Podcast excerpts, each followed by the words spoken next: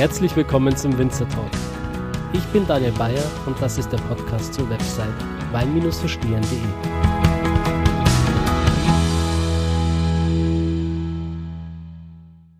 Ist gut? Ja, ist perfekt. Tadellos. Dieses Mal machen wir es anders als beim letzten Mal. Beim letzten Okay. Mal haben wir erst mal zwei Stunden geredet und dann das Gerät eingeschaltet. Ja, ja, Jetzt läuft's bereits. ja, ja, ja, ja. Und ähm, ja, hallo liebe Zuhörer. ähm, wir starten direkt mit dem Gespräch. Ich bin wieder hier ähm, in der Pfalz und sitze bei meinem lieben Freund Christoph Hammel. Hallo Christoph. Ja, hallo, grüß dich. Servus, ähm, herzlich willkommen zum äh, wiederholten Mal in der Show. Du weißt bereits, wie das läuft. Du bist ein alter Podcast-Hase. Naja, alter Postcard Hammel vielleicht. Podcast Hammel. Ja, okay. Ja, ähm, wir haben damals gesagt, ähm, bevor ich nach Südafrika abzisch, ähm, sprechen wir nochmal, denn du warst schon mal in Südafrika, schon ein paar Mal und ähm, kannst die Zuhörer vielleicht auch schon mal so ein bisschen darauf einstimmen, was äh, in den nächsten zwei Monaten für Content kommen wird. Ähm, ich kann es ja noch nicht sagen, weil ich war noch nicht unten. Das wird sich aber ändern, weil ich am Montag runterfliege. Ähm, ich nehme den Flug von Frankfurt direkt nach Kapstadt. Das ist ein Overnight-Flight. Ich komme dann um 8 Uhr morgens an. Und ja, ich würde dich ganz einfach mal bitten, lieber Christoph, zu sagen, welche Erfahrungen du in Südafrika gemacht hast und welchen Eindruck das Land bei dir hinterlassen hat. Ich hoffe, die Leute haben jetzt acht Stunden Zeit. Nein, das ist natürlich, um Gottes Willen, wir wollen das schon vernünftig machen.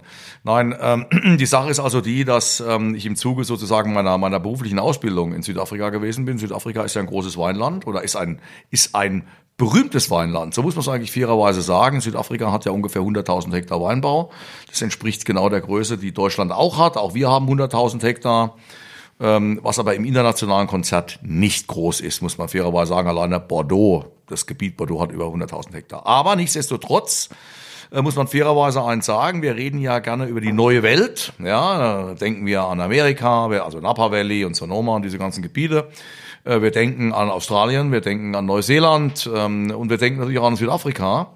Ähm, das lasse ich nicht ganz so gelten. Natürlich äh, 2000 Jahre Weinbaugeschichte, wie wir sie in Deutschland haben oder in Europa, durch die Römer. Ähm, äh, daran kann man sich natürlich nicht messen. Und wenn ich jetzt mal noch eine Schiebe drauflege, sage ich zwei, äh, fast 8000 Jahre Weinbau, fast, äh, fast 8000 Jahre Weinbaugeschichte ähm, im Zweistromland, Euphrat Tigris, da kommt ja der Wein ursprünglich her. Die Griechen sind eigentlich Youngster. Nur ähm, ist da eben heute aufgrund der, äh, des, Islam, des Islam, der dort äh, eben die Staatsreligionen sind, eben äh, eigentlich der Alkohol eben kein großes Thema mehr. Es gibt im Iran eine Stadt, die heißt Shiraz, also von daher gesehen sieht man schon Wirklich? mal. Ja, natürlich, ja, ja, klar. Das ist eine ganz berühmte Stadt nebenbei bemerkt. Ähm, ist überhaupt ein Land, glaube ich, das, ähm, das sich absolut lohnt ähm, zu bereisen. Äh, die Perser sind ja ein sensationelles Volk, gar keine Frage. Ähm, äh, ist halt jetzt alles etwas schwierig momentan. Aber Tatsache ist, das ist schon großartig, ähm, sich das anzuschauen und, glaube ich, mit den Menschen da mal äh, zu reden, die wirklich äh, eine ganz eigene Liga spielen. Das glaube ich schon. Aber Tatsache ist am Ende vom Tag, Südafrika ist eigentlich für mich kein Youngster. Denn ähm, Mitte des 17. Jahrhunderts, wie also Südafrika von der Ostindischen Handelskompanie damals ähm, als Handelsposten ähm, sozusagen erschlossen wurde, ähm, Jan van Riebeck, ähm, der Staatsgründer sozusagen, ähm, äh, wenn man so will, der heute als Staatsgründer wahrgenommen wird oder als Landesgründer, als Urvater so ein Stück weit, äh, brachte ja schon Reben mit. Ähm, wir haben Familien dort äh, in Südafrika, die Weinbau eben seit 1650 irgendwo betreiben. Und ich finde, das ist eine so lange Zeit, dass man nicht von ähm, mit so einem falsch verstandenen, sag ich mal, von oben herab, ja, wir sind ja Europäer und so, und ihr, ihr seid ja so diese neuen Youngster-Länder, das ist, ist einfach falsch. Diese Leute machen dort seit vielen hundert Jahren, seit vielen, vielen Generationen Wein, sind mit dem Wein sehr, sehr eng verbunden, emotional verbunden, hochqualitativ verbunden. Ähm, das setzt sich bis heute fort. Alleine die Universität in Stellenbosch mit ihrer önologischen Abteilung ist Weltspitze. Und ähm, äh, was sie eben noch zu bieten haben, und da kommen wir ja jetzt gleich drauf, ist einfach ein äh, von der Landschaft her und von vielen anderen Dingen her. äh, Wenn ich jetzt sage, das schönste Land der Welt ist natürlich die Pfalz. Ja, ist ja klar. Nein, äh, Südafrika ist glaube ich, wirklich das schönste Land der Welt. Also es ist ähm, wirklich ein Wahnsinn und ähm, das mag sicherlich auch damit zusammenhängen, dass ich das natürlich mit anderen Augen sehe. Denn ähm, ich musste 1985 schon ein paar Jahre her, im Zuge meiner Ausbildung ein äh, dreimonatiges Praktikum machen. Das war damals zwischen dem dritten und vierten Jahrgang in Klosterneuburg Pflicht. Und ich hatte damals die Möglichkeit, nach Südafrika zu gehen, was ähm, über, über Bekannte meiner Mutter ging eigentlich mal ganz ursprünglich mit Namibia. Und aber das würde jetzt hier den Rahmen sprengen, das alles zu erzählen. Und ich bin eben als junger Mann, ich habe meinen 21. Geburtstag da unten gefeiert. Werde ich nie vergessen, weil mit 21 wird man da unten praktisch volljährig, ja, und ähm, das ist dann ein besonderes Fest und äh, da wurde auch kräftig gefeiert. Und es war ein Abenteuer. Und es war damals noch Apartheidszeit, das darf man nicht vergessen. Ähm, das war ganz anders wie heute. Es war damals State of Emergency, Ausnahmezustand. Es gab diese Massaker in Soweto, an die wir uns alle erinnern. Ähm, schlimme Geschichte. Und ähm, das war schon eine ganz andere Art der Anreise, denn äh, man ist eben nicht direkt nach Kapstadt geflogen. Du fliegst direkt nach Kapstadt, das ist wunderbar. Man steigt irgendwo in Frankfurt ein und steigt wieder aus, man hat keinen Jetlag. Ich habe immer Jetlag. Ich habe auch Jetlag, wenn ich mit der, mit der Bahn nach Frankfurt fahre. Ich bin da immer so ein bisschen gebranntes Kind, aber äh, du hast keine Zeitverschiebung. Das ist ein Riesenvorteil, das muss man mal ganz klar sagen. Und wir sind auf derselben Zeitachse, wir haben die idente Zeit ähm, äh, und von daher gesehen ist es gar kein Problem. Damals ging das nicht. Ähm, die South African Airways hatte keine Überfluggenehmigung über den afrikanischen Kontinent aufgrund der Apartheidspolitik und man musste über Windhoek fliegen. Namibia war ja ein Teil, eine Art Protektorat Südafrikas.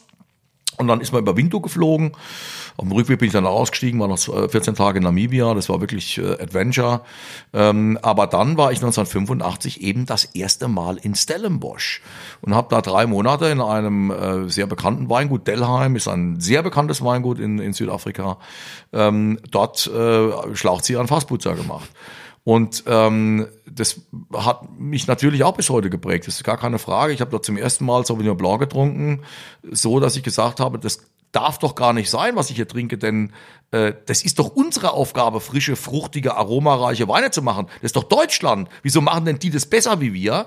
Ähm, und äh, die hatten, ich, ich sage das ganz oft, das ist ganz verrückt, weil Deutschland ist das Top-Technikland und ähm, die Kellereien waren mit deutscher Technik ausgerüstet. Äh, sehr viele Südafrikaner waren übrigens auch auf deutscher Ausbildung. Es gibt sozusagen ein, ein, ein Nest der Südafrikaner. Das ist die Weinbauschule in Weinsberg. Also sehr, sehr viele bekannte Top-Leute in Südafrika, damals, muss man fairerweise sagen, heute nicht mehr so, ähm, sind in Deutschland ausgebildet und deutsche Technik, wohin man geschaut hat, ja. Ähm, äh, Wilmespressen, Westfalia-Separatoren, Hilgepumpen, äh, das ganze Thema auch eine Art deutsche Kellerwirtschaft, ja. Und doch waren sie uns in der Technik wesentlich weiter voraus. Man hat sehr viel Geld investiert, äh, gekühlte Gärungen, das kannte man bei uns gar nicht. Und damit hat man einen hochattraktiven Weintyp produziert, der die Leute wahnsinnig angesprochen hat. Da waren wir ein Stück weit hinten dran.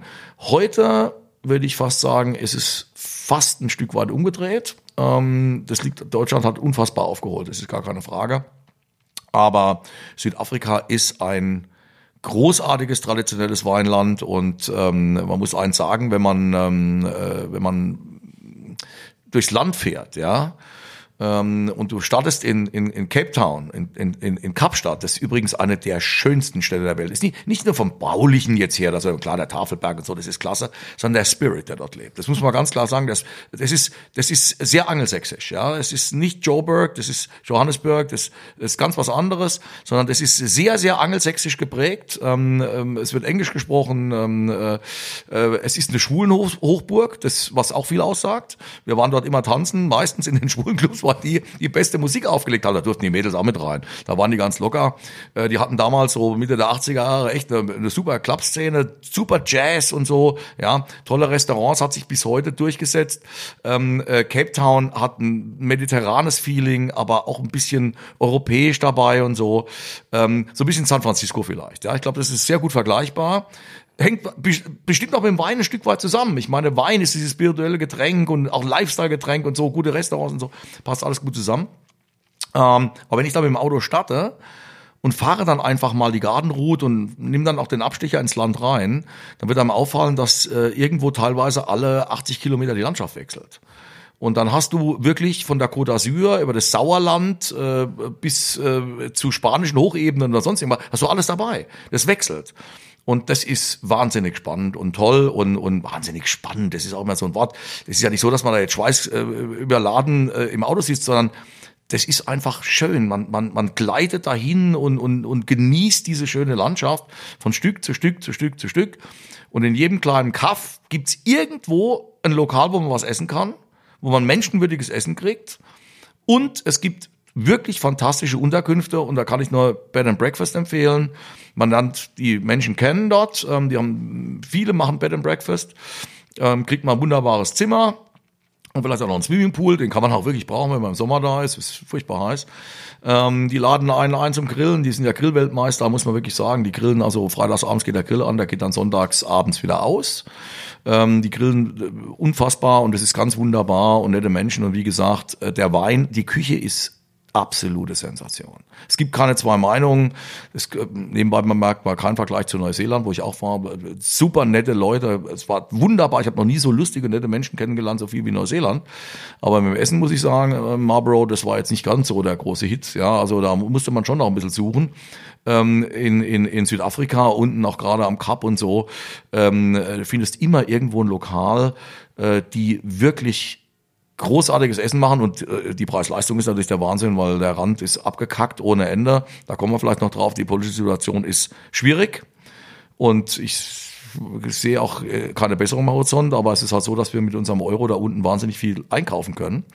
Und deswegen leben wir da eigentlich wie die Fürsten. Das muss man fairerweise sagen. Es wird ja dann auch auffallen. Hm. Du hast gerade gesagt, das ist ähm, vom Flair her sehr mediterran und dann spiegelt sich das im Essen wieder. Es ist alles. Es ist nicht nur mediterran. Das ist ja genau der Punkt. Äh, wenn du am Kap selbst bist, ähm, ja, ja, aber dann fährst du ein bisschen ins Landesinnere und auf einmal bist du kontinental, du wirst alles Mögliche. Äh, mal, wir dürfen nicht vergessen, da gibt's ein Anbaugebiet, da liegt oben Schnee. Da kannst du Eiswein machen. Also ein Kollege wollte das schon angehen, das Thema.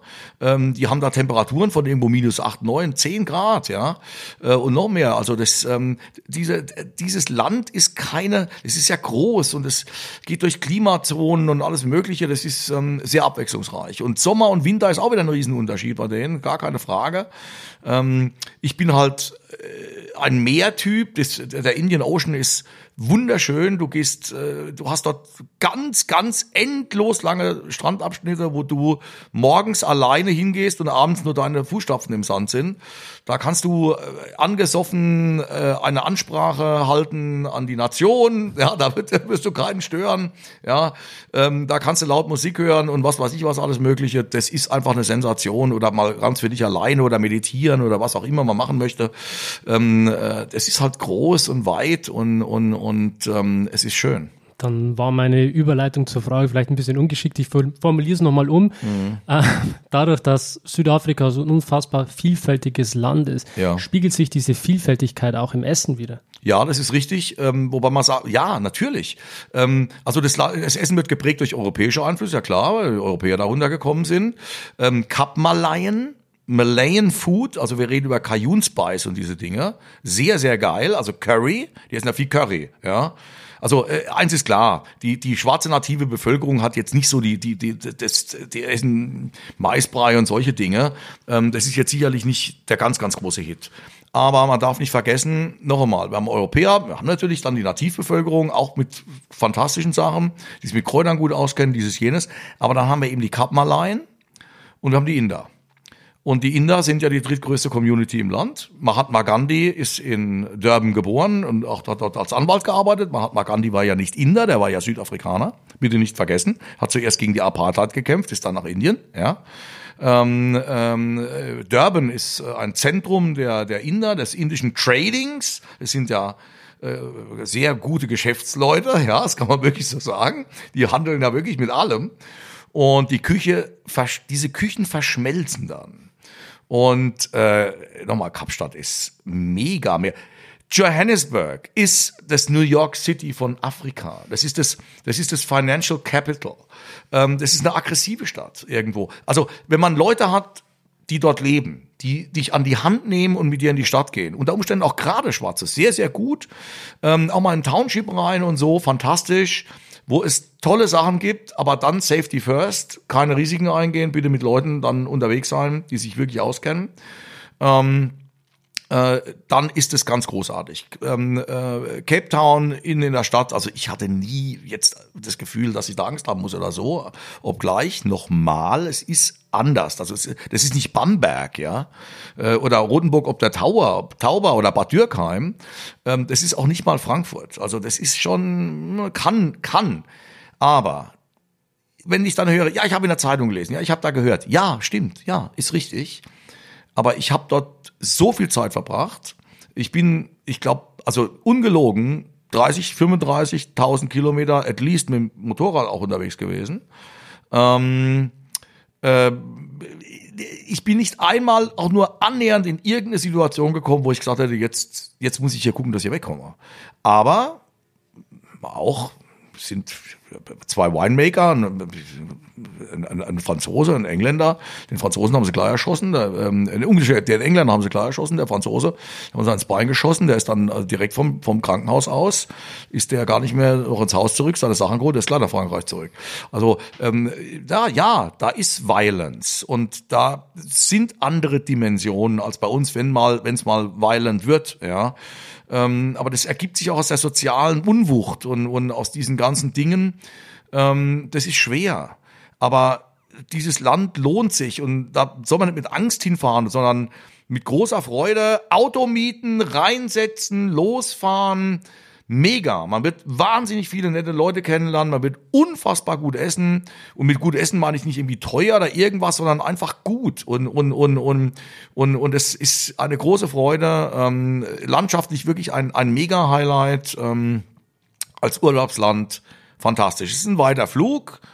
Ja, kann man sich jetzt auch drüber streiten heutzutage. Darf ich denn überhaupt noch fliegen? Ja, ja, nein, bitte. Aber ich sag mal so, ähm, äh, diese Leute sind auch auf Touristen angewiesen. Das muss man auch mal sagen. Die leben auch davon. Das ist eine soziale Komponente. Bitte nicht vergessen. Ja.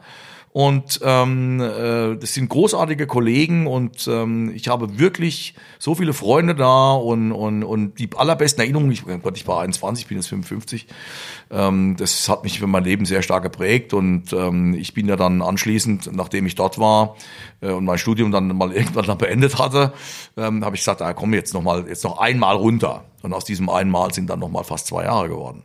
Uh. Und ähm, äh, ich bin dann 1990 gelandet im Februar und zwar genau an, justament an dem Tag, an dem Nelson Mandela aus dem Gefängnis entlassen wurde. Und ganz Kapstadt stand Kopf. Und ich will jetzt nicht sagen, dass ich da jetzt Angst gehabt hätte oder sowas. Die Leute standen schon alle irgendwo in der Spannung. Was passiert denn jetzt? Was passiert, wenn der jetzt aus dem Knast kommt und sich hinstellt und sagt, die Weißen müssen jetzt weg? Der war 27 Jahre im Knast, unschuldig. Leute, das ist der Hammer. Und dieser Mann kommt raus und sagt, no revenge. Das ist unfassbar. Dieser Mann war ein Geschenk an die ganze Welt. Da gibt's keine zwei Meinungen. Ich will ja nicht kitschig werden, aber das ist wirklich eine Sensation. Und er kam damals raus und hat eine Rede gehalten und so nach dem Motto, also Leute, wenn heute Nacht hier irgendwie was passiert, dann werde ich als Präsident nicht zur Verfügung stehen oder als Politiker. Sage ich euch gleich. Ich bitte darum, jetzt Frieden zu wahren, Vernunft. Ja, das war ein, ein großartiger Mann und ich werde es, wie gesagt, nie vergessen an dem Abend.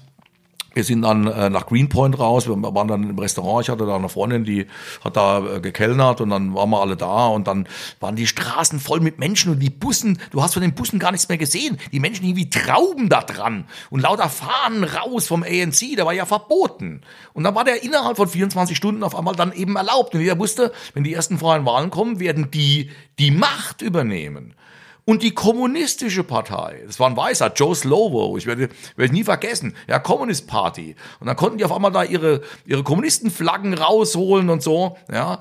Und, und das war natürlich für viele Weiße sehenden Auges, das Ende ist gekommen. Die bringen uns alle um, die schmeißen uns raus, das wird die Hölle, ja. Und was war nach einem halben Jahr? Ich habe mit Leuten geredet, also Farmern, knallharten Farmern. Wir reden hier über über über über knallharte. Äh, äh, ich will jetzt nicht sagen. Also heute haben wir ja Nazi-Inflation. Also äh, Boris Palmer wird ja schon als Nazi bezeichnet, aber jetzt sagen wir was. Das waren schon Right-Winger teilweise, Farmer, ja, die, ja, die haben dann über den, uh, terror, he's a terrorist, we must hang him up in the highest tree und solche Sachen. Ja, ist ja klar, das ist ja Clash of Cultures, ja. Der wurde ja als Terrorist eingesperrt, offiziell, ja. So, das war raus. Die haben nach einem halben Jahr gesagt, Nelson Mandela, we can't complain. The best man we ever. Ja, warum? Ist ja logisch, weil dann die ganzen Bands gefallen sind. Die, es durfte kein, kein ähm, südafrikanischer Wein in Amerika verkauft werden, es durfte kein südafrikanischer Wein in Kanada verkauft werden.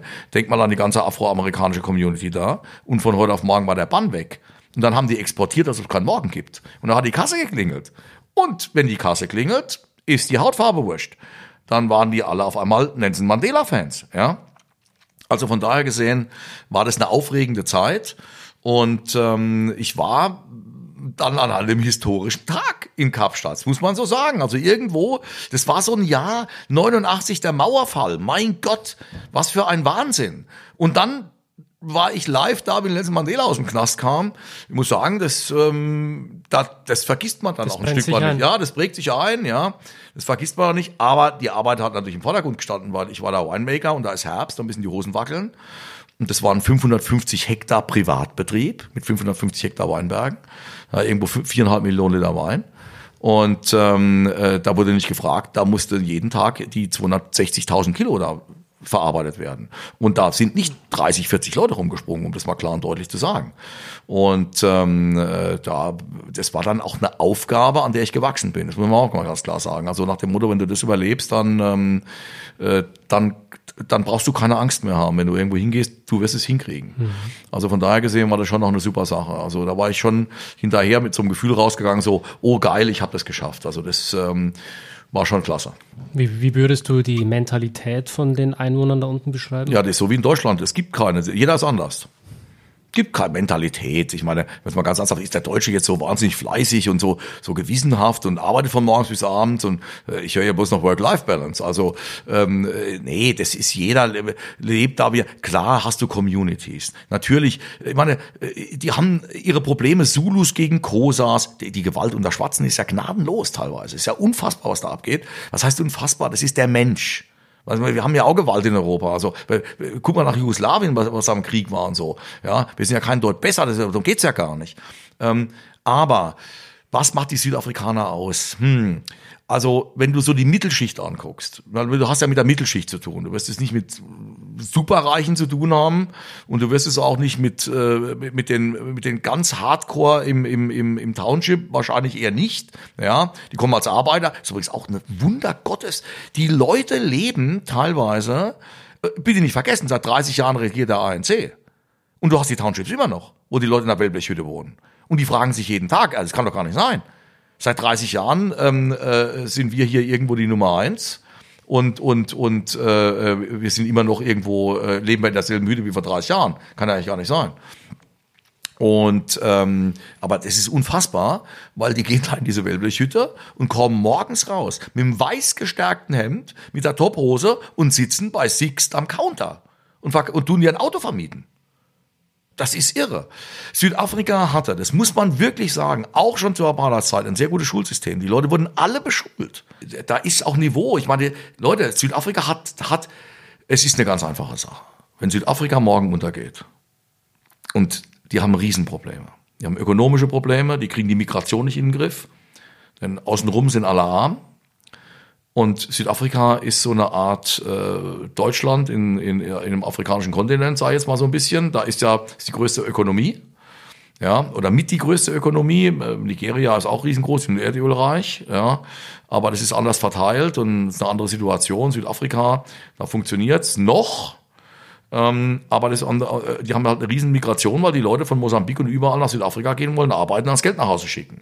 Und die südafrikanische native Bevölkerung ist da stinkesau. Wir haben Progrome mittlerweile.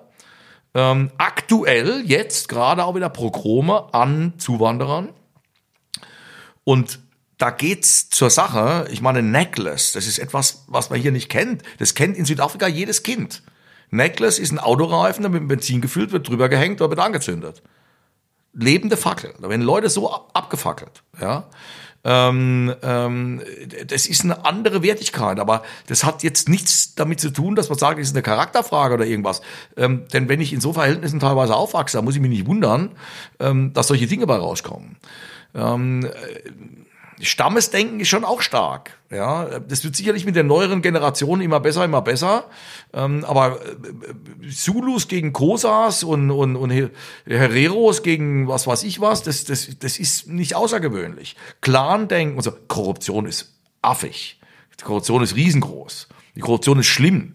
Ja, ähm, und ähm, da versickert viel Geld, da brauchen wir gar nicht drüber debattieren. Ja, das ist schwierig. Das ist, aber ich meine, ich Gottes Willen, ich, bin auch ein Mensch, ich will doch hier nichts sagen, aber Ding, aber in Rumänien ist die Korruption wahrscheinlich auch nicht ganz mal ohne. Ja, auch wir in Deutschland haben Korruption, aber man muss wirklich fairerweise sagen, das ist nicht auf dem Niveau. Das kann man wirklich nicht vergleichen. Das ist unvergleichlich, ja.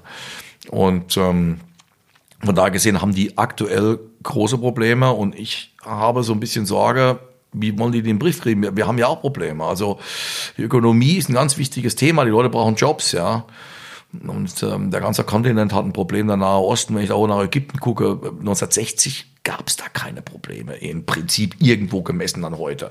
Ja, und da haben die Souvenirhändler an der, äh, an der Pyramide gestanden, haben da ihr Zeug verkauft, die Touristen kamen, sind auf dem Kamel rumgeritten, es war alles in Ordnung und auf einmal ist das alles in Scherben. Und ähm, äh, wenn wir morgen nicht mehr nach Südafrika fahren, dann wird es auch ein Riesenproblem für die Südafrikaner. Und ähm, das steht nicht dafür, denn wie gesagt, das Land ist auf der anderen Seite wieder topmodern, weil sie einfach von diesem alten Anspruch her leben und da auch eine Ordnung drin haben. Und es ist ein Rechtsstaat, bitte. Die haben ein funktionierendes Rechtssystem. Da gibt's keine zwei Meinungen. Die haben eine ordentliche parlamentarische Demokratie. Da sind freie und sichere Wahlen. Ja, ähm, äh, das funktioniert. Auch aus dieser alten Tradition heraus, bitte nicht vergessen, das gehört zum Commonwealth, ja. Ähm, und die sind da britisch geprägt, ähm, äh, nicht wahr, in, in, in Cape Town und so weiter. Man hat ja zwei Parlamente, also man hat ein Parlament, das zieht einmal im Jahr um. Das tagt ein halbes Jahr in Kapstadt und ein halbes Jahr in Pretoria. Pretoria heißt auch heute gar nicht mehr Pretoria, das heißt irgendwie anders, ich habe den Namen vergessen, das hat jetzt einen afrikanischen Namen. Und ähm, ähm um beiden Bevölkerungsgruppen sozusagen, den Angelsachsen und der nativen Bevölkerung, wie auch immer man das jetzt interpretieren will, aber den Buren natürlich, ja, da bin ich jetzt nicht so ganz firm. Aber Tatsache ist, sie, sie, sie, sie tagen an zwei Stellen, auch das ist eine Besonderheit, ja, so ein bisschen wie das Europaparlament umzieht, von Straßburg äh, nach Brüssel und vice versa. Ähm, ähm, auf jeden Fall ist es so, ähm, hinfahren und genießen. Mhm. Auch gar nicht immer groß rumdenken und machen und tun. Weingüter abfahren. Ähm, übrigens, wer, wer keinen Wein mag, Arschlecken ist genauso geil. Ja, du musst da keinen Wein trinken, musst kein Weinkenner sein. Totaler Unsinn. Äh, bist du Sportfan? Darunter sofort Kitesurfen, der Hammer. Ja, ähm, äh, Fußballverrückte. Ich möchte mal daran erinnern, dass da mal eine Fußball-WM war. Ja, ähm, Franz Beckenbauer kennt da jeder.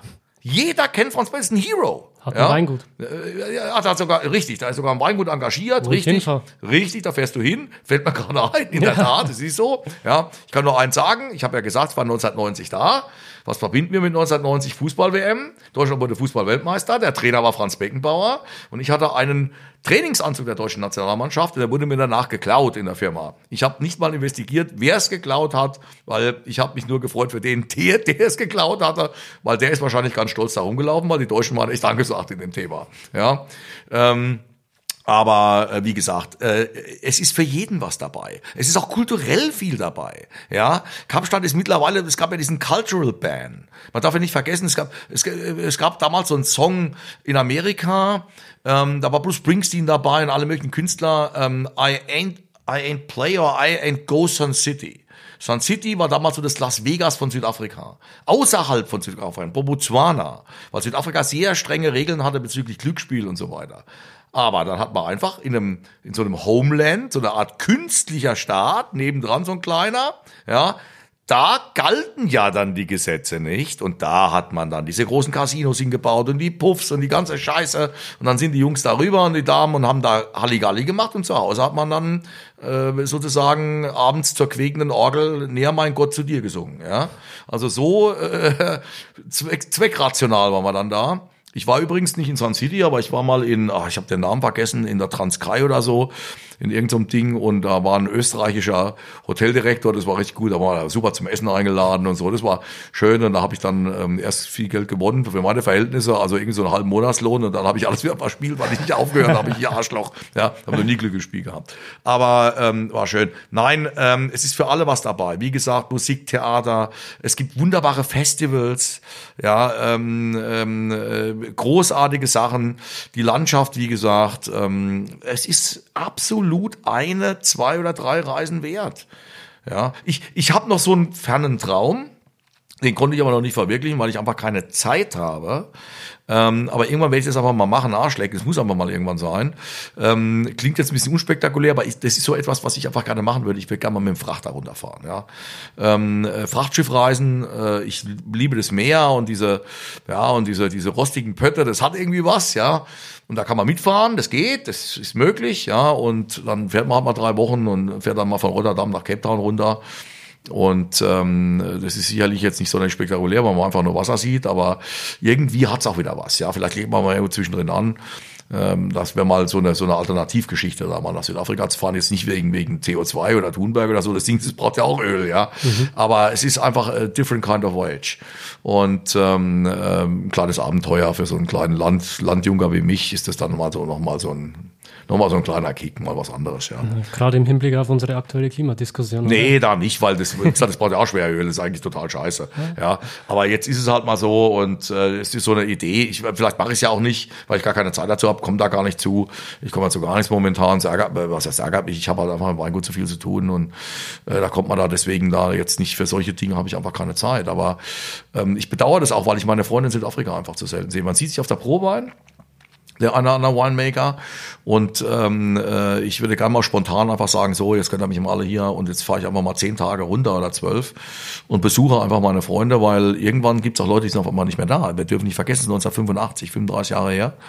Da sind schon einige tot und ähm, äh, da kriegt mal einer Krebs oder irgendwas oder auch alte Leute natürlich, mhm. die damals eben 40 waren und heute einfach tot sind. Und ähm, Leuten, denen ich auch viel zu verdanken habe. Ich das, die mir den Rücken gestärkt haben, die mir Selbstvertrauen gegeben haben in meinem Job und nett zu mir waren und ähm, die ich in bester Erinnerung habe. Und äh, da ist es ja mal schön, auch mal wieder hinzufahren, eine Flasche Wein zusammen zu trinken, Danke zu sagen und, und zusammen äh, den Grill anzuwerfen und ähm, was zu essen. Jetzt, wenn ich jetzt sage Grill anwerfen und Fleisch, mein Gott, sind wir hier schon in Deutschland. Ja, ich atme, oh Gott, CO2 kommt vorne raus. Nein, ich will es mal nicht kleinreden, aber ähm, was ich damit sagen will, ist, äh, das ist nun mal so da unten, da wird halt kein gegrillt und das gehört dazu und ähm, es ist wirklich äh, einfach machen. Ich meine, es ist, es lohnt sich. Du wirst es lieben, sage ich dir jetzt schon. Äh, du wirst es lieben und ähm, äh, wie gesagt, die Leute sind, sind wahnsinnig voll und sie sind alle unterschiedlich. Es gibt keinen. Es ist auch gerade vielleicht auch das spannend, wenn du mal mit einem zum Beispiel es ist ein Unterschied zwischen Coloreds und Blacks. Ja, es ist ein Unterschied. Ja, der Colored ist oft einer, der, der so auch ein bisschen Probleme hatte. Ist er jetzt mehr zum Weißen hintendierend oder mehr zur Nativbevölkerung? Von den Weißen wird er irgendwie nicht anerkannt. Ist ja kein Weißer. So, und von den Schwarzen, äh, das ist ja nicht einer von uns. Hm. So, da stehen die da irgendwo mittendrin. Zwischen den ja? Stühlen. Und Nelson Mandela hat es eben in wunderbarer Art und Weise ausgesprochen. We are a Rainbow Nation. Wir haben Inder, wir haben Schwarze, wir haben Coloreds, wir haben Weiße, ja, wir haben auch Asiaten, ja. Ähm, und von daher gesehen, it's a Rainbow Nation. Und ähm, man kann sich unter dem südafrikanischen Flagge wirklich gut versammeln und äh, das geht. Ich drücke die Daumen, dass die Leute das schaffen. Mehr kann ich ja nicht tun. Also du hast mir jetzt auf jeden Fall schon richtig Lust gemacht auf das Land. Es ist so vielfältig. Ich glaube, ähm, selbst die zwei Monate, die ich, die ich jetzt dann habe. Ja, die reichen gar nicht. Die, die reichen das, wahrscheinlich. Nein, natürlich nicht. Da reichen keine zwei Jahre im Prinzip. Aber ähm, ich sag mal so, das ist besser wie nichts. Man hat mal reingeschnuppert. Ich übrigens für Deutschland reichen auch keine zwei Monate. Ja. Ich meine, wenn ich mir mal angucke, die Nordsee, das ist ein anderes Feeling als in Bayern. Das ist nun mal anders. Und es ist nicht besser und nicht schlechter, es ist anders. Und beides ist am Deich stehen oben an der Nordsee, äh, die Nase in den Wind recken abends im reddachgedeckten Haus äh, äh, schönes Jever trinken und ein Aquavit und, und schön Fisch essen und was weiß ich und da richtig schön abfeiern ist genauso geil mhm. wie München auf dem, auf dem, auf dem Bierfest und es ist einfach wunderbar, ja, es ist überall schön. Ja. Ich habe überall. ursprünglich das Angebot gekriegt, eine Woche in Südafrika zu bleiben. Hm. Ich gesagt, das Na, Woche Sinn. ist ja Schwachsinn, das ja. geht ja gar nicht. Aber ähm, zwei Monate ist schon mal ist schon mal ein echter, eine echte Ansage und äh, es ist ja auch ein Hop-Over. Du machst ja, du gehst ein bisschen weiter on Tour, ja. Ähm, wie gesagt, wenn man auf die Weine zu sprechen kommt, muss man eins sagen: Südafrika hat eben mal eine sehr hohe Weinkultur. Ich habe es ja schon eingangs erwähnt, 350 Jahre oder wie auch immer, also äh, long time, noch länger, ja, wirklich ganz lange Weinbaukultur und ähm, man hat eben auch eine hohe äh, Science Quality. Die Universität in Stellenbosch ist Weltspitze. Das ist einer der größten überhaupt. Da sind, ach, ich glaube, 20.000 äh, Studenten immatrikuliert. Man hat dort übrigens jede Studienrichtung. Ja, kannst Medizin studieren, du kannst alles dort studieren, aber eben auch Agriculture, Analogy und das Interessante ist übrigens, die Kapstadt-Universität, die University of Cape Town, die Varsity, wie sie heißt, die ist ja gerade mal irgendwie, keine Ahnung, 35 Kilometer weg. In Kapstadt werden alle Vorlesungen grundsätzlich auf Englisch gehalten, in Stellenbosch alle auf Afrikaans. Oh. Ja. Äh, Stellenbosch ist eigentlich konservativ. Es ist ein konservatives Nest ähm, in, äh, in einem eher liberaleren geprägten Süden von Südafrika, Kapstadt. Ja. Kapstadt ist liberal, da gibt es keine zwei Meinungen, ist britisch. Ja. Ähm, aber äh, Stellenbosch ist pittoresk, es ist wunderschön. Die Studenten beleben das ohne Ende und äh, die feiern ordentlich und deswegen wird es auch mal lauter in Stellenbosch und das ist auch gut so. Und ähm, ähm, ja, deswegen also es ist großartig. Und es, wie gesagt, das sind die Unterschiede. Nein, äh, die Weine, wie gesagt, so, und dann hast du Weingüter, Gewachsene, eben, du hast, du hast Familien, die machen seit scheiße neue Generationen Weinbau. Den kannst du nicht sagen, ihr seid Youngster, die greifen sich an den Kopf. Ich meine, wie müssen die sich denn da vorkommen? Ja, das kannst du mit allerhöchstem Respekt, kannst du, kannst du dem begegnen. Und die machen einen wahnsinnig tollen Job und, und, und die sind auch durch die Welt gereist. Die haben Weinbau studiert, die waren dann in Frankreich und wurden in Deutschland gearbeitet und so. Die sind topfit. Ist ja klar, was reden wir denn hier? Die Weingüter sind auf allerhöchstem Niveau. Äh, sie sind technisch top ausgerüstet. Mittlerweile merkt man, also du hast auf der einen Seite dieser, du hast traditionsreiche Weingüter. Nehmen wir mal Delheim. Nehmen wir, nehmen wir mal Simonzirch, ja. Ähm, die Familie Simonzirch, Simonsig ist eine der ältesten Familien. Ähm, seit Jahrhunderten im Land, seit Generationen Winzer. Die haben immer ihr Niveau bewahrt. Die waren nie Tycoon-Betrieb, wie manche, wie wir, mein alter Schäfer gesagt hat, Ego-Projects, ja. Ähm, wenn also jemand, ein Milliardär, äh, der mit De Beers Mining arbeitet, äh, im Diamantenbusiness, ja, ja. Ja, Sorgfleet war zum Beispiel so ein Weingut. Und äh, wie ich 1990 unten war, kann mich noch gut erinnern, wie dann Sorgfried aufgebaut, oder war es danach, ich glaube, das war 2004, wo ich dann nochmal äh, etwas längere Zeit da war, äh, irgendwie zwei Monate oder so. War ein Freund von mir, dessen Freund hat sich ein Weingut gekauft, das musste aufgebaut werden und so. Und da bin ich da runter und habe da Hilfestellung geleistet, äh, was da möglich war. Und ähm, da wurde Sorgfleet aufgebaut und Sorgfleet war ein Miner aus, aus, aus, aus Pretoria oder irgendwie sowas, ja, Kimberley. Und also Mining, äh, so aus dem Boden raus, ne? Also hier Diamanten und so Zeug, ne? Und das war ein Ego-Project, ja. Und ähm, dieses Weingut durfte man nicht besichtigen. Erstmal, weil das war alles secret. Und der Anspruch nach außen war, we want to have the most modern winery in the southern hemisphere. Das war denen ihr Anspruch und das hatten die auch. Und das Weingut war unfassbar eingerichtet. Heute will man sagen, ja, ist in Ordnung, aber das, ist ja, die, jede Superlative wird ja morgen, ja, haben wir ja auch in Deutschland, ja, dann bauen dann auf einmal Leute hier Weineries hin. Gott sei Dank. Das ist Prosperität. Das ist großartig. Bitte mehr davon, ja. Ähm, und äh, schafft Arbeitsplätze und Niveau. Es gibt dann noch, noch auch andere, ah, das finde ich schon auch wieder geil. Weißt du, auf der einen Seite haben sie jetzt hier äh, diese traditionsreichen Weingüter. Sie haben große Genossenschaften. Das Genossenschaftswesen ist nicht ganz ohne. Nederberg, KWV, drittgrößte Kellerei der Welt, ist eine Kooperative, ja. Ähm, wir haben aber auch so Projekte, wie man es in Deutschland aufgrund seiner doch sehr traditionellen Struktur nicht hat, was ich aber eine sehr geile Bereicherung fände, das wäre vielleicht mal sogar für, für die eine oder andere Genossenschaft nicht uninteressant. Die Genossenschaften sind jetzt nicht alle so wahnsinnig gut, äh, leider Gottes, äh, äh, pekuniär unterwegs, ja, wirtschaftlich, ökonomisch unterwegs. Und zwar meine ich damit Folgendes. Es gibt, es gibt in Südafrika, ähm, äh, ich sage mal Genossenschaften oder Erzeugergemeinschaften, nennen wir es wie wir wollen, die ihre Tore öffnen für Fremde. Das heißt, wenn du, wenn du in Stellenbosch Önologie studiert hast, und du sagst, nee, ich möchte aber nicht woanders arbeiten. Ich will meinen eigenen Wein machen, mit meinem Label drauf, mit meinem Namen drauf, mein Brand. Aber ich kann keine Kellerei bauen. Das geht nicht. Das ist zu teuer. Ja, Presse kaufen, Ding, die Tanks, Kühlanlage, das, Traubenannahme, leck mir am Arsch. So, dann stellen die das komplett zur Verfügung. Komplett. Inklusive der Arbeiter. Das heißt, du sagst, ich kaufe über ein, ja, ja, ist das, was, das sind nicht ihre eigenen Trauben? Ja, glauben Sie, der Nachbar macht Scheiße oder was? Ja, ja, die sind ja gar nicht von dem, die Trauben. Ja, die sind aber vom Nachbarn, die sind verdammt gut und der hat er mitbegleitet. Ja, es kommt darauf an, was er daraus macht. Das ist Menschenwerk. So, und wenn ich jetzt ein junger Student bin oder meinetwegen nicht mehr ganz so junger, ja, ähm, und, oder war Student und habe irgendwo gearbeitet dann, habe einen Abschluss gemacht in Önologie und habe ich irgendwo zehn Jahre gearbeitet, habe mir einen guten Ruf aufgebaut und sag mal irgendwann, warum soll ich eigentlich nicht mehr für andere arbeiten? Warum will ich nicht meinen eigenen Namen auf dem Label sehen? Wann kann ich mich mal express yourself? Wann kann ich mich mal austoben in dem Thema? Ja?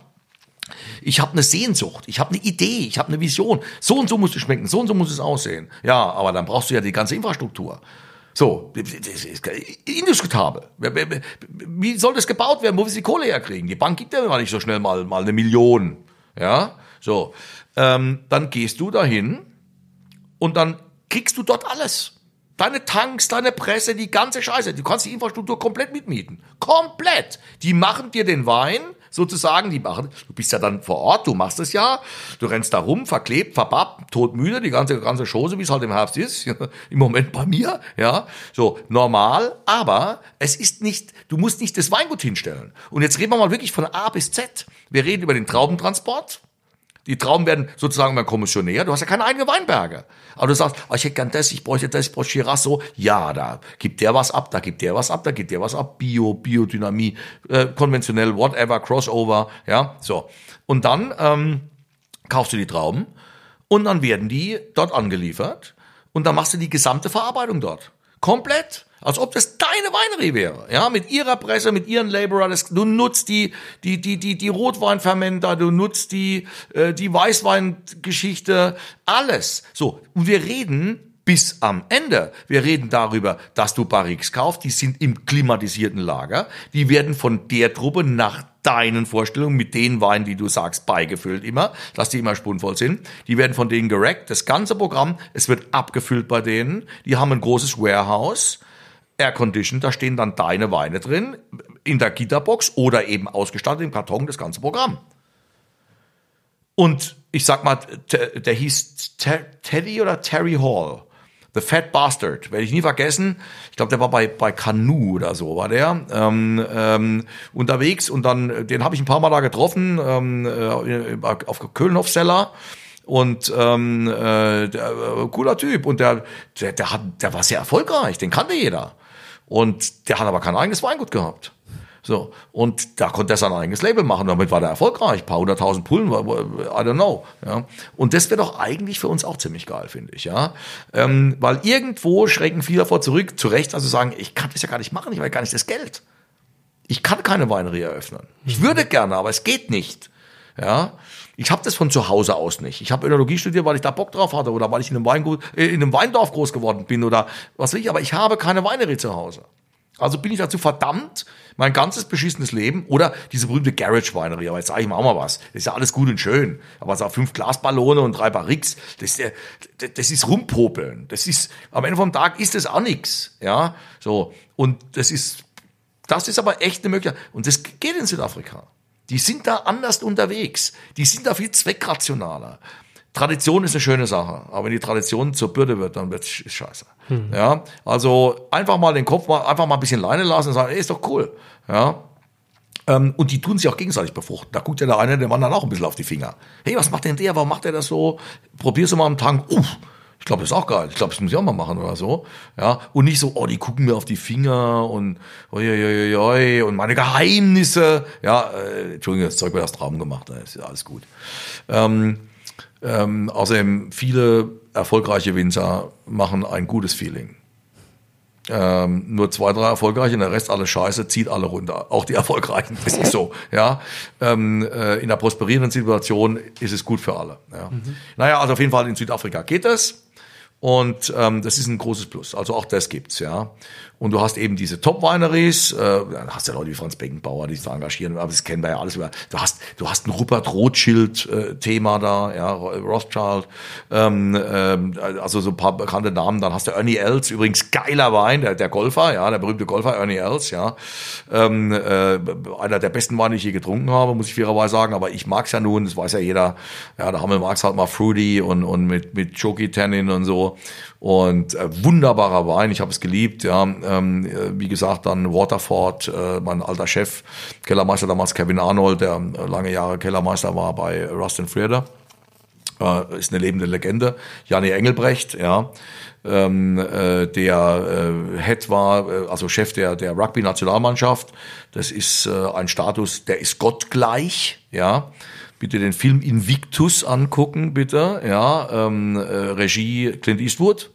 Ähm, sensationell, ähm, wie damals Südafrika die Rugby-WM gewann im eigenen Land. Ähm, das hat den Leuten damals unfassbar emotional aufgetrieben. Die sind ja, die sind ja äh, Rugby Maniacs und ähm, eben Commonwealth, also mit, äh, mit den All Blacks äh, hier in New Zealand und Australia. Ja, England natürlich auch und so, Frankreich übrigens auch ein Rugbyland. Ähm, aber to cut a long story short, sensationell. Ähm, ich könnte hier stundenlang weitermachen, will aber keinen langweilen. Am Ende vom Tag hinfahren, angucken, wieder nach Hause fahren und sagen, oh, ich glaube, in zwei Jahren bin ich wieder da. Christoph, wenn es drei Dinge gibt, wo du sagst, die muss man auf jeden Fall gesehen haben, mhm. welche wären das? Gesehen haben. Gut, okay, also jetzt nehmen wir mal Kapstadt so als Zentrum so ein bisschen. Also klar, du musst nach Stellenbosch, du musst die Weingüter an. Also, was heißt die Weingüter? Ja, eigentlich schon. Nehmt euch ein bisschen Zeit. Es gibt Stellenbosch Weinroute, gibt's Information, ja, äh, kannst du im Internet abrufen überall und da kannst du mal reingucken und sagen, oh, das interessiert mich, das interessiert mich, das interessiert mich. Äh, es gibt bestimmt auch geführte Touren, die man mieten kann, ja, also Leute, die einen rumführen, die einen in der Hand nehmen. Auch das ist unter Umständen interessant, weiß ich nicht, ja. So, dann auf den Tafelberg hoch. Das ist ein Muss. Das ist so wie in Rom, geht man in Petersdom und in Cape Town bis halt mal am Tafelberg. Da gibt es zwei Möglichkeiten. Seilbahn machen 99 Prozent, man kann aber auch hochlaufen.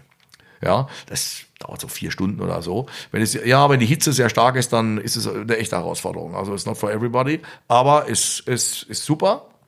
Ja, kann ich empfehlen. Dann haben wir so Plätze wie Outzurn zum Beispiel. Ja, ein Outzurn, das, das ist dann so, so 450 Kilometer weg Richtung George, entlang der, entlang der Garden Route. Da ist ja erstmal Hermanus. Bildschön. Wenn man dann zu der Zeit kommt, wo sich die, wo die, wo die Wale kommen, dann machst du ja Whale Watching dort, ja. Wirklich großartig, ja. Kann ich empfehlen. Äh, fährst an der Garden Route entlang und da kommst du dann äh, Plettenberg Bay und diese ganzen Wunder, Neisner. Das sind wunderschöne, das sind halt da ist es halt schön. Schön, wie der Pilger sagt. So ist das so schön, das ist so schön dort. Ja, aber es ist Natur und so. Und dann tust du abends schön Fisch essen und isst da deine Prawns vom Grill und trinkst Sauvignon Blanc und die Welt ist schön, ja. Übrigens, Südafrika ist ja das größte ähm, Weinbrand produzierende Land der Welt.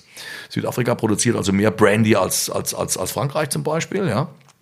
Äh, Nationalgetränk, Nat Nationalgetränk in Südafrika ist Brandewijn Coke. Äh, das ist Coca-Cola und Weinbrand. Das trinken alle sozialen Schichten. Und ähm, äh, ich habe mich ans Brandy and Water gewöhnt, trinken auch viele. Ähm, einfach Stillwater, schönes, klares, kaltes Wasser, paar Eiswürfel rein, guter Brandy rein, super Aperitif, kann man auch fünf von trinken, ist eine gute Sache. Ähm, äh, also diese schönen Orte und dann eben nach Outzorn, das ist das Straußenproduktions, also sind die Vogelstrauß, gibt's Farmen, kann man auch mal Strauß reiten, also muss man nicht haben, finde ich. Ja, aber kann man, äh, ist ja mal wurscht, aber man kann sich jetzt mal angucken, für was sind die, so, und da gibt's eben ein paar berühmte Höhlen auch. Das sind die Kengu Caves, ja, äh, größten Höhlen mit der ganzen Welt, Tropfsteinhöhlen. Ist eine irre Tour, muss man wirklich sagen, muss man auch physisch fit sein, ist furchtbar heiß da drin und so, teilweise sehr eng. Also Klaustrophobie ist da nicht. Es gibt eine kleine Tour, die ist dann entschärft. Ich empfehle natürlich die große Tour durch die Devils Box. Das ist relativ eng dadurch. Ja. Also Rainer Kalmund kann da nicht mitmachen. Das sagen die dem aber vorher. Nichts gegen Rainer Kalmund, super Typ, aber in dem Fall ist es nichts für ihn. Ähm, ja, das geht weiter. Durban, sensationell da oben alles. Ach Leute, das ist so viel. Ja, dann hast du natürlich. Äh, also man sollte natürlich versuchen, wenn das geht. Das muss aber nicht sein. Leute, nicht, nicht immer zu viel vornehmen. Ja, ruhig auch mal innehalten. Mal der Weg ist das Ziel. Ja. Ähm, äh, mein Gott, Leute, ich, das sind eigentlich die schönsten Erlebnisse, wenn man es mal so will. Als Tourist musst du, auch ich habe das gemacht, all diese Plätze absuchen, auch mal im Krügerpark meinetwegen oder so. Ich kann sagen, das ist ja so touristisch. Ja, also ich sage es hier ganz klar, ich habe mir ein Private Resort nicht leisten können. Und ich frage mich, ob ich das heute auch will, ob ich da jetzt 1000 Euro irgendwie ausgebe für zwei Tage oder so. Das ist einfach arsch viel Geld. Ähm, äh, ich gehe in den Krügerpark, wie die ganz normalen Menschen auch. Da kannst du morgens eine Tour buchen. Die kostet dann irgendwie 25 Euro oder irgendwie was. Ja, oder 30, lass doch 40 sein. So, und da fährst du da im offenen Jeep mit denen und dann sagen die, dann siehst du auch mal einen Löwen und, und so weiter. Bei einer kriegst du die Big Five garantiert. Ist gar keine Frage, kriegst du garantiert, kannst du angucken. Das ist natürlich abends schon geil. Dann machen die da tolles Essen und du hast da dein Zelt und so, das ist alles schön hergerichtet. Das, das ist super, wer das machen will. Nein, macht das, um Gottes Willen. Das ist, aber oh Gott, ich gehe in den Krügerpark Arschlecken, das ist vollkommen in Ordnung. Ja, miete ich mir da einen Rondabel Zelt Major nicht mehr, man tut mir der Rücken weh, ja, so, aber früher gemacht. Und dann äh, so ein Rondabel, das ist so eine ganz einfache Hütte. Da hast einen Eisschrank drin und vorne einen Grill. Mehr braucht kein Mensch. Weil du kannst auch drin einkaufen, dann kaufst du Holz ein, kaufst dir die Steaks ein, ja, dann ein paar Oliven. Südafrika produziert ja wahnsinnig viel Oliven, Olivenöl, bin nicht vergessen, ja. So, ein schönes Brot gekauft, Oliven, da, ba, ba, ba, paar Prawns, bisschen Tuna, das, das, das. Schmeißt den Grill an, Füße hoch, eiskaltes Bier erstmal runter, ja, oder eben Brandewayne Water oder beides. Und dann, zack, Wein aufgemacht gemacht. Ach, come on, das ist so geil. So. Und das reicht auch. Das, ja, das reicht. Ähm, die Drakensberge, ach, das könnte man jetzt endlos fortsetzen, ja. Ähm, am Ende vom Tag nicht zu viel vornehmen, lieber sagen, okay, beim nächsten Mal, vielleicht auch mal ein bisschen splitten, sagen, wir machen einmal am Gartenroute immer mehr, mehr, mehr und das nächste Mal gehen wir mehr ins Landesinnere, ja. Äh, Prince Albert, wahnsinnig, ist von Auzun, Straußenfarm, Kengo Caves, nur ein paar Kilometer weg, geht's über den Spartberg-Pass drüber, bin oft mit dem Motorrad gefahren, wunderbar. Ähm, kleiner pittoresker Ort, Prince Albert, ähm, ein, da, da gibt es ein ganz großartiges äh, Kulturfestival einmal im Jahr, zu dem ich es nie geschafft habe. Ähm, denke ich jetzt gerade dran, wäre für mich auch mal wieder dran zu denken, mir das als äh, Pflicht vorzunehmen, zu sagen, du musst es schaffen, da mal hinzugehen. Alle Südafrikaner schwärmen von diesen vier, fünf Tagen, wo alle Künstler und Maler und Sänger und Ding da auftreten. Dieser kleine, Entschuldigung, dieses kleine Pipi-Dörfchen ist auf einmal da, rennen da tausende Leute rum und überall ist Gesang und das und jenes und so. Also es muss ein ganz besonderes Flair haben.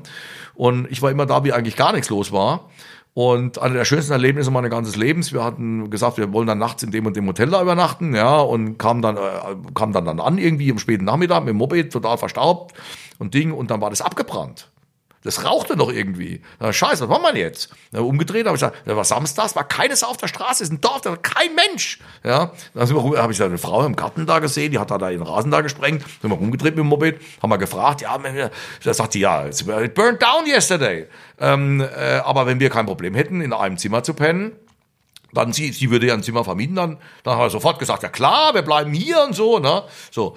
Und dann hat sie gesagt, ja, wollt ihr heute Abend essen? Ja, ja, klar, natürlich, ne. Sagt sie, ja, ähm, ich würde euch normalerweise gerne einladen, ich grill da für euch und so, aber ich habe ja schon eine Gruppe heute Abend. Aber wir haben hier ein wunderbares Restaurant und über das hatte ich gelesen, im Merian-Heft witzigerweise, die Karoo Combase. Karoo ist das Gebiet, Combase heißt Kombüse, die Küche, die Karoo-Küche. So. Und die Karoo-Küche, sagt die Karoo Combase, die sage immer so, und das ist sehr fancy und sehr lustig und sehr nett. Und da könnt ihr hingehen. So. Und ihr könnt euren, die sind nicht licensed, auch übrigens Südafrika. Bist du, hast du eine Lizenz für Alkohol, ja oder nein? Ja. Wenn die keine haben, kannst du eine andere Brühe mitbringen. So, da gehst du gegen Korkgeld, ne? Äh, Witz, fünf Euro die Pulle, was weiß ich, noch weniger. So, dann gehst du jetzt in den Liga-Store, dann kaufst du, kaufst du, kaufst du Wein und nimmst du den einfach mit ins Lokal. Ne? So, haben wir gemacht, sind wir hin, und das war unfassbar. Wir waren mit fast die einzigen Gäste auf der Veranda gesessen. Du guckst mir diese Weite dieser Semi-Desert, ja. Ähm, äh, Springbok Pie, äh, dann Lamm. Du brauchst ja für ein Lamm fast ein Hektar Land, um es zu ernähren. Und dann essen die diese Büsche und diese Kräuter, und dann schmecken ja, äh, sagt man, mein Gott, es schmeckt halt einfach saugut, ob das jetzt wirklich von den Kräutern kommt oder erstmal, aber es ist mega, ja. Und dann ist er, so wie es gehört, in dieser richtigen schönen Rotweinsoße, so klassisch mit Polenta-Schnitten und Ding und da ist, oh, ein Lamm, so, schöne Flasche Geras, tralala. So, und das Irre ist aber, dass dieses Lokal wird geführt von zwei ehemaligen Stewards und einer Stewardess, ich weiß nicht, wie es heute ist noch, das war 1990, ähm, äh, nee, das war 1990, das war das Redische, das war dann, das war 2000 irgendwas. So, äh, von einer ehemaligen Stewardess und zwei Stewards von der SAA, South African Airways. Die zwei Typen waren schwul und die waren so lustig. Die waren so lustig. Wir hatten mit denen eine, ey, wir haben uns die Tränen runtergeguckt. War nicht viel los. Die haben gesagt, ah, on the table. No, no, no, no. So, und dann ging's los. Ne? Jokes gemacht und die haben einen gehoben da. Und die Frau hatte, der hat dann erzählt, wie er dem dem, dem Polizisten vom Dorf, weil, mein Gott, ich komme aus den hunderttausend, aber äh, Leute, Südafrika, ja, da fahren die Leute hinten auf dem Pickup-Truck rum, da ist keiner angeschnallt oder so. Das ist ja eine andere Situation wie bei uns, ja. So. Und ich fahre wirklich nur zehn Meter, oder lass es 30 sein, durch den Ort vom Liga-Store zurück in die Bude, ohne Helm. Kommt doch tatsächlich ein Bulle um die Ecke und will mir irgendwie 20 Rand an die Backe nähen wegen Fahren ohne Helm.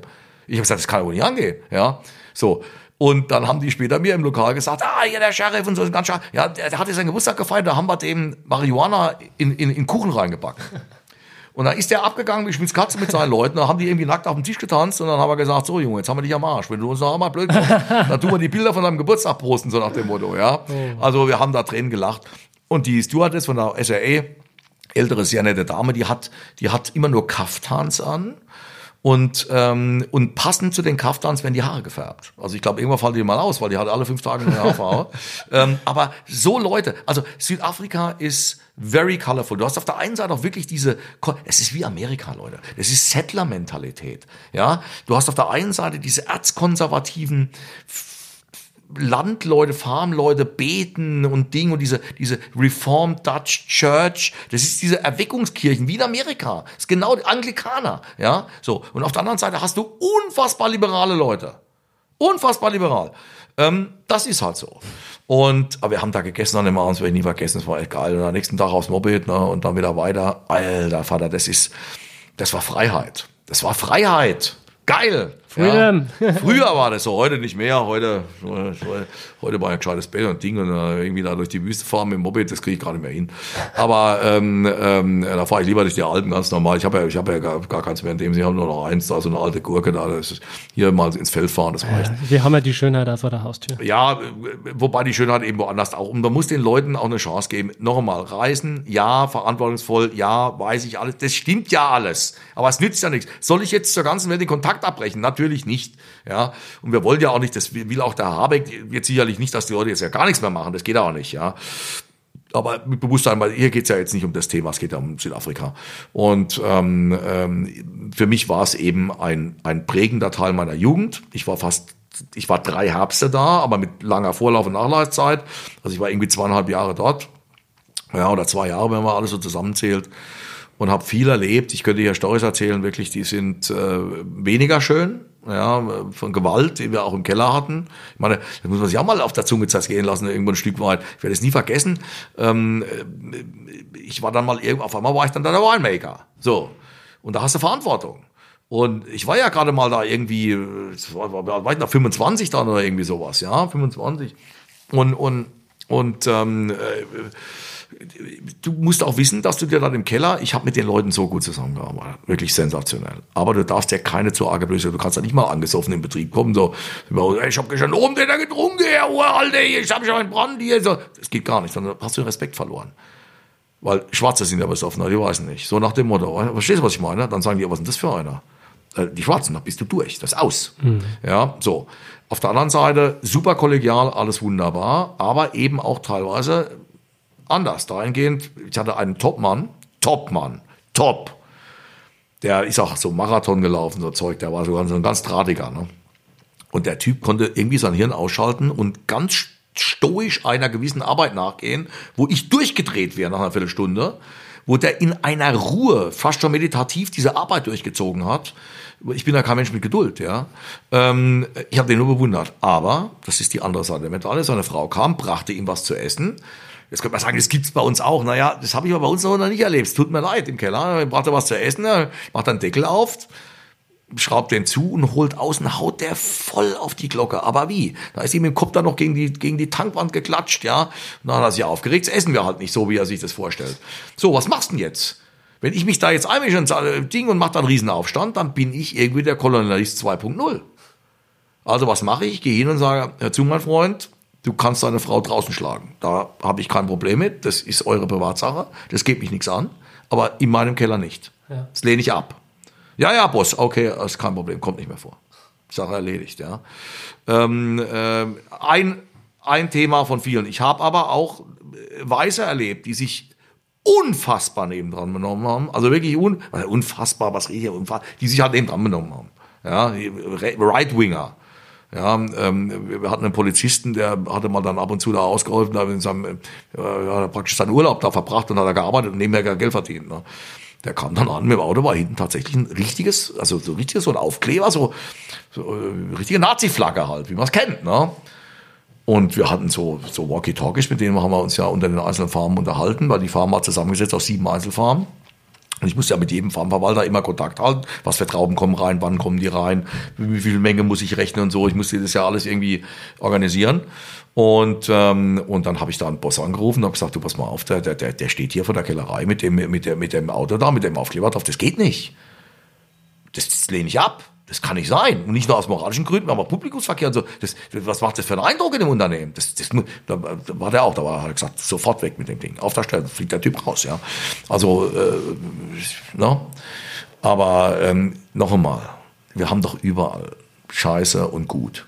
Es gibt kein Land, wo nur die Sonne scheint, ja, um das mal ganz klar zu sagen. Und zwar gar keins. Niemand muss sich auf die Schulter klopfen und sagen, ja, wir sind ja die Moral Leaders oder wir sind irgendwie besser. Das stimmt einfach nicht. Ja, die haben Riesenprobleme, die müssen in den Griff kriegen, sonst sind sie am Arsch.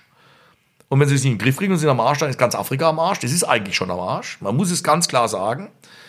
Aber hoffen wir mal das Beste. Das müssen die auch selbst lösen. Das können wir von hier aus nicht lösen. Die Kassiererin in Bottrop kann nicht die Probleme Afrikas lösen. Mhm. Das müssen die selbst machen. Korruption weg, Clandenken weg, Stammesdenken weg, ähm, Patriarchat weg. Es tut mir leid, das passt eben ins Jahr 2020 nicht mehr. So. Und wenn man Erfolg haben will, man muss halt Helmut Schmidt sein. Ich sag's mal ganz brutal. Wenn ich mir Helmut Schmidt denkst, kannst du zumachen. So. Und äh, du brauchst solche Leute und so ein Denken.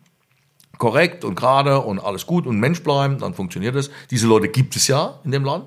Genug. Auf allen in allen Hautfarben. Und ich drücke die Daumen. Und ansonsten hinfahren, tolle Weine, riesen Weinbautradition, ja, Rot Constantia, ähm, ähm, ein Süßwein, Vin de Constance oder so ähnlich heißt der, wird auch in der original alten Flaschenform angeboten. Äh, Napoleon Bonaparte war ein Riesenfan von dem Wein, hat ihn sehr genau, stark importiert. Genau, so einem Weingut bin ich. Ja. Constantia Nektar. Ja, genau, so, genau. Constantia ist so dieses, äh, dieses äh, unten das Eck sozusagen am Meer in, in Kapstadt selbst, ist etwas kühler, ja, weil es ist Meer, ja, und dann gibt's dann schön Sauvignon Blanc und so. Und die machen eben diesen Vin de Constance und äh, in dieser alten Flasche da und so, das ist so eine Art, aufgesprintet, das Fortified, ja. Südafrika übrigens, by the way, auch, ist Portweinland. Und was für eins. Ja, Portweine sind sensationell. Ja, und ähm, ja, Leute, ich wird ja nicht wird ja nicht besser und nicht falscher und nicht richtiger, je mehr ich hier rede. Ähm, man muss es halt selbst machen. Mhm. In den Flieger steigen mit dem Radfahren, was will ich? Mit Radfahren will ich nicht machen, weil mittlerweile ist es echt so gefährlich, durch Afrika zu reisen. Das ist so. In den 60er Jahren, ich habe noch Leute gekannt, die wirklich mit dem Jeep von Kapstadt bis Frankfurt gefahren sind. Ja, 1961, 1959, 1968, gar kein Problem. Ähm, heute äh, spielen es bei Boko Haram aus. Ja, ist so. I'm mhm. sorry, aber that's, that's how it goes. Aber wie gesagt, unten gute Infrastruktur, die haben Top-Straßen.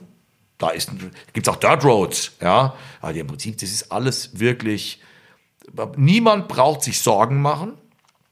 Und Deutsche sind wahnsinnig beliebt. Ich sage nur nochmal Franz Beckenbauer. Ja, nee, es ist so. Ja, die Deutschen finden die gut. Mercedes hat dort ein Werk und BMW. Die bauen dort unten Autos.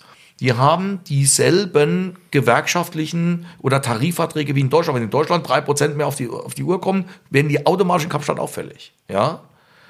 Ähm, die einen oder anderen werden sich noch an Herrn Schremp erinnern. Der war mal Vorstandsvorsitzender der Mercedes-Benz AG. Der Herr Schremp. Und der Herr Schremp war vorher, der, ist der, der die Daimler-Chrysler-Fusion gemacht hat, die so scheiße war. Und der Mann war vorher der Boss von Südafrika, Mercedes-Benz. Und der hat damals im Werk gesagt, Nelson Mandela kommt morgen übermorgen aus dem Knast, wollen wir dem nicht ein Auto schenken? Einen roten 450er SLC. Und haben alle gerufen, ja, das wollen wir, das ist doch toll. Ich sag, dann machen wir, aber Leute, tut mir gefallen, wir hingen der Produktion hinterher, wir schenken dem das Auto, aber ihr macht zwei Sonderschichten. Na, dann war der Deal war gemacht mit den Arbeitern. Dann haben die das gemacht und dann war da alles gut. Ja. Ähm, Deutschland hat einen guten Ruf. Das ist so. Ja. Und auch zu Recht. Das ist, wir sind ja auch nicht irgendwie Arschlöcher. Das ist alles wunderbar. Und äh, da ist ein reger Austausch. Deutschland ist äh, Importland für südafrikanische Weine ohne Ende. Ähm, die sind sehr beliebt, die Weine. Ich denke jetzt auch gerade mal an LEH. Nederberg, KWV, aller Orten sichtbar. Und die Weine sind gut. Für den Preis Wahnsinn. Viel zu billig.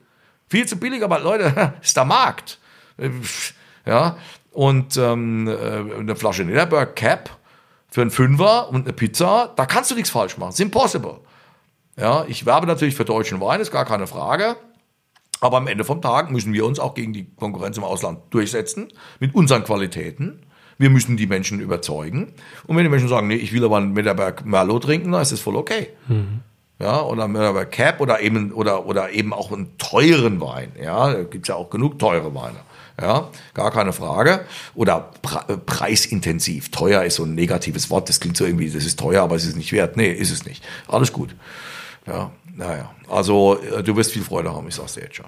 Also, ich bedanke mich jetzt schon mal für diesen äh, Wahnsinnsvortrag, muss man schon fast sagen. Ähm, du hast dich null vorbereitet auf das Gespräch. Das ist jetzt wirklich alles instant passiert. Ja, aber wir, trinken ja, wir trinken ja, heute nichts dazu. Du hast ja gesagt, wollen wir nicht eine Weinprobe dazu machen? Er sagt, nein, ich will Kaffee. äh, das kriege ich heute nicht mehr hin, weil ich bin seit halb fünf auf, ähm, also im Betrieb. Ja, also auf bin ich seit irgendwie dreiviertel vier. Äh, weil wir sind ja nun in der Ernte und wir ernten ja nachts, du hast es ja jetzt auch gesehen. Wir haben eine sehr üble Schlechtwetterfront vor uns. Wir haben eine viel Regen hinter uns in den letzten paar Tagen oder Regen zur falschen Zeit. Ähm, wir haben ab morgen wirklich scheiße. Ich habe noch elf Hektar draußen, das ist viel. Ähm, äh, und deswegen, äh, wir ernten ja wie in Neuseeland, das ist nun mal mein Stil. Ähm, ich bin bis heute Claudia Bay-Fan geblieben, das heißt, wir ernten nachts in der Kälte. Jetzt kommt die Kälte, Gott sei Dank. Und mit der Maschine, um die Trauben lange stehen zu lassen im eigenen Saft. Äh, wenn die aber äh, zu angegammelt sind und wir gehen ja vorher durch und schneiden das raus, aber wenn wir alles rausschneiden müssen, ist auch scheiße, weil ähm, äh, Botrytis ist jetzt schon ein Riesenthema, mhm. das war abzusehen. Ja, nicht negativ, alles gut, es ist alles gut, nur wir müssen halt jetzt die Hosen wackeln lassen. Es muss halt jetzt einfach mal, ja, so, und das machen wir schon seit drei Wochen und ähm, ich muss sagen, ich merke auch langsam so ein bisschen mein Alter. Ich bin auch mehr der Jüngste. Ja, mein Neffe ist dieses Jahr das erste Jahr bei mir im Betrieb. Ähm, der hat, äh, hat nur noch wenige Monate in Neustadt zu studieren, hat bei Bassermann Jordan Lehre gemacht, also im biodynamischen Betrieb, Bassermann Jordan, VDP-Betrieb, war in Sonoma und so weiter und ist vor allem ein ganz lieber und ein guter. Das ist ja auch nicht schlecht, wenn man sich auch gut versteht. Das ist ja auch ein ganz wichtiger Punkt. Also habe ich gleich zwei Fliegen mit einer Klappe geschlagen, Doppelglück gehabt, Nachfolger und auch noch, mit dem man sich versteht. Und er ist dieses Jahr mit einem Kollegen das erste Mal da. Und ich ertappe mich immer, ich gehe da immer zu ihm und sage, und geht's, klappt's, ja, klappt's? Ja, ja, ja, ja, klar, ja, ja, ja, ja, ja, wieso denn nicht? Ja, oder, oder, ah, äh, ist es nicht zu viel? Was ja, nee, das machen wir noch und das machen wir noch. Ja, weil mir geht irgendwie die Luft raus und ich sehe, sehe, äh, wie die, wie die da raneiern und, ähm, Darf ich bloß ganz kurz einhaken? Ja, ja, hake ein. Und zwar würde ich gerne einen thematischen Bogen jetzt kurz um diese Folge machen. Ja. Diese Südafrika-Folge. Ja. Ich würde die gerne jetzt schließen. Ja, die schließen wir. Und wir machen jetzt noch eine extra Folge, okay? Rum, ich hätte noch eine letzte Frage zum Thema Südafrika für dich. Ja. Und zwar, wir haben jetzt über die Vergangenheit geredet, über die Gegenwart. Mich würde jetzt noch deine Einschätzung äh, interessieren. Wo siehst du Südafrika in 20 Jahren? Oh, ich habe keine Ahnung. Nee, ist, aus, ist impossible. Wo, wo sehe ich Deutschland in 20 Jahren? Wo sehe ich Deutschland in 20 Jahren? Ähm, äh, ich bin schon ein bisschen worried. Die Welt, die, die, die, die, die Leute spinnen ja alle da draußen. Es ist ja ein Irrsinn. Ähm, äh, das kann, kann, ganz schwierig. Also ich muss eins sagen, ich bin schon beunruhigt, aber das liegt vielleicht auch am Alter. Das muss man mal fairerweise sagen. Alte Leute werden immer mehr beunruhigt als junge. Ja, das muss man fairerweise, man hat da so eine gewisse Lebenserfahrung und, und, und sieht die Dinge anders. Ja, ähm, äh, ich kann ich kann es ja nicht sagen. Ich hoffe das Beste. Okay. Ich hoffe das Beste für Afrika wird schwierig. Wir kriegen jedes Jahr 80 Millionen Menschen auf die Uhr in Afrika. Jedes Jahr. Und die Verhältnisse werden nicht mehr, und die kommen gerade in den sozialen Brennpunkten zur Welt. Und wir werden das nicht lösen können. Das ist auch jetzt nicht, es tut mir leid, ist auch nicht unsere Schuld. Das ist einfach Blödsinn. Die, die Kassiererin in Bottrop, die ist daran nicht schuld. Und das ist nebenbei auch nicht der, der, der Arzt in, in, in Gelsenkirchen. Das ist einfach, das ist de facto falsch. Ich war da unten, ja. Du musst am Ende vom Tag dein eigenes Glück machen. Du musst erkennen, das musst du, dass du in deinem Land mit den Leuten, mit denen du da zusammenlebst, dein Glück und deren Glück gemeinsam in der Hand hast. Und du kannst nicht mit dem Finger auf andere zeigen und sagen, die waren's aber. Das ist, das ist faktisch Unsinn. Ja, so. Und deswegen hoffe ich, dass da die Erkenntnis wächst, nicht Kriege zu führen auf einem Platz, die sich nicht lohnen, sondern fürs, für die positive Zukunft einzustehen. Das lassen wir so stehen, positive Zukunft. Hm. Christoph, ja. ich bedanke mich ganz, ganz herzlich bei dir für dieses Gespräch. Ich habe jetzt tierisch Bock, meine Koffer zu packen, beziehungsweise ich reise nur mit dem Rucksack, meinen Rucksack zu packen, in den Flieger reinzusteigen und zwei Monate Südafrika zu erleben. Ja, du wirst jetzt erstmal mit uns in den Keller gehen und Rotwein umpumpen. Das ist nämlich die Überraschung, die ich nämlich oh für dich yeah. habe. Also jetzt einmal tief Luft holen, weil jetzt wird, jetzt kommt CO2. Oh Gott, schon wieder CO2. weil wir pumpen jetzt mal ordentlich Rotwein um, 20.000 Kilo in einem Tank. Da geht's richtig ab wie Schmitz Katze. Und das kannst du mal da ein bisschen filmen und dann äh, siehst du mal so wirklich Rotwein Winemaking wie vor 100 Jahren, so ein bisschen in der Art, weil mein Großvater diese Tanks gebaut hat, nach dem Vorbild einer südfranzösischen Kooperative. Da machen wir heute noch Wein drin mhm. und das ist, ähm, das ist das ist geil. Das ist ein bisschen, das ist so ein bisschen ähm, Western von gestern, ja. Und deswegen, jetzt, jetzt musst du ran, mein Lieber. Jetzt wird gleich die Weste drin. Jetzt wackeln die Hosen, oder? Lass also, mal die Hosen wackeln. Genau, so machen wir's. Danke dir, Christoph. Mit dem größten Vergnügen. Okay. Wir sehen uns nach deiner Tour. Schön, dass du dabei warst. Wenn dir dieser Podcast gefallen hat, dann bewerte mich auf iTunes. Wenn du Fragen hast oder mehr Informationen zum Thema Wein suchst, dann schau auf meiner Website wein-verstehen.de vorbei. Bis zum nächsten Mal.